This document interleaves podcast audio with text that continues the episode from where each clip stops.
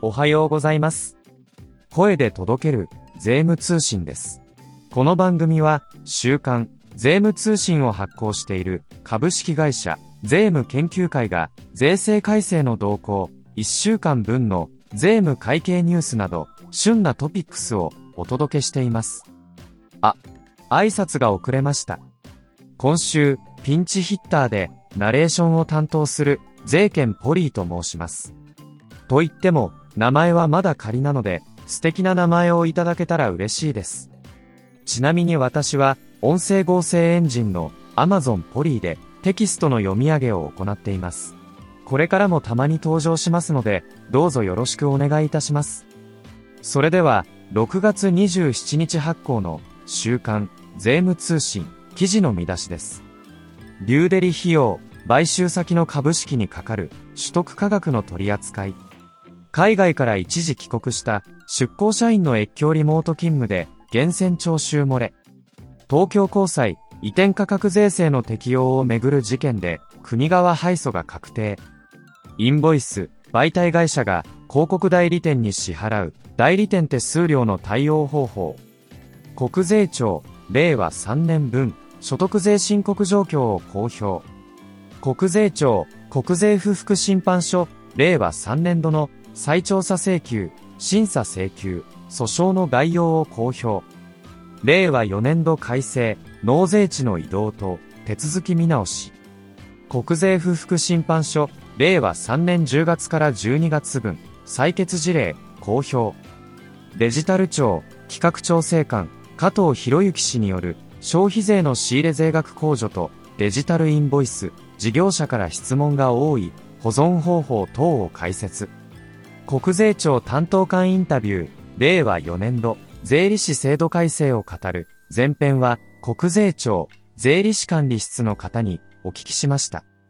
税理士、調査誠先生、川口博之先生、田宮豊先生による、新人経理マン、金子公平の注釈書、第68回は、何を、いくらで？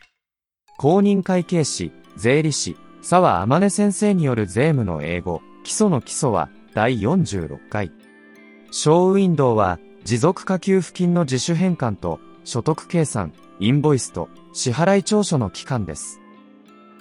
続いて、今週の展望欄です。M&A で生じる、リューデリ費用は、買収先の取得価格に含めるのか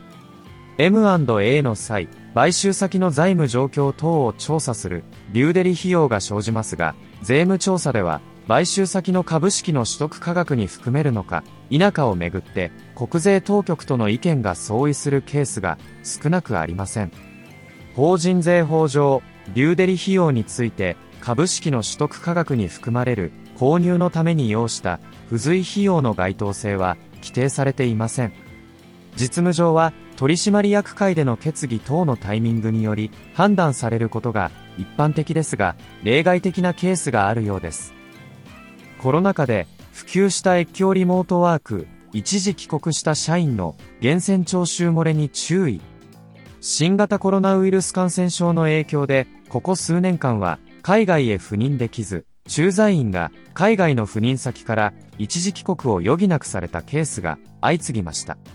国税庁では国境を越えてリモート勤務する場合の課税関係を示していますが、一時帰国中の国外業務のリモートワークにかかる給与をめぐり、税務調査で源泉徴収漏れが指摘されています。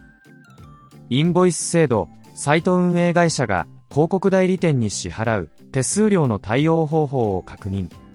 ネット社会の進展により、ウェブサイト運営会社などの媒体会社が広告代理店に支払う代理店手数料等について、現行では媒体会社が発行する広告料の請求書において、広告料から代理店手数料を控除して請求するケースが多いと言います。令和5年10月に開始されるインボイス制度下では、代理店側に別途インボイスを発行してもらう必要があるのかどうか対応を確認しました。以上、6月27日発行の週刊税務通信からお届けいたしました。記事の詳細は週刊税務通信本誌でぜひご覧ください。最後までお聞きくださりありがとうございました。初めてのナレーションでお聞き苦しい点もあったかもしれません。お気づきの点など皆様のメッセージをお待ちしています。素敵な名前案があればそちらもぜひお寄せください。スペシャルサイトでお聞きの方はページ上部の番組へのご意見、ご要望へ、ツイッターアカウントをお持ちの方は、ハッシュタグ、声で届ける、税務通信でお願いいたします。届けるは、ひらがなです。アプリでお聞きの方へ、ぜひ、番組登録をお願いいたします。それではまた次回の配信でお待ちしています。税券ポリーでした。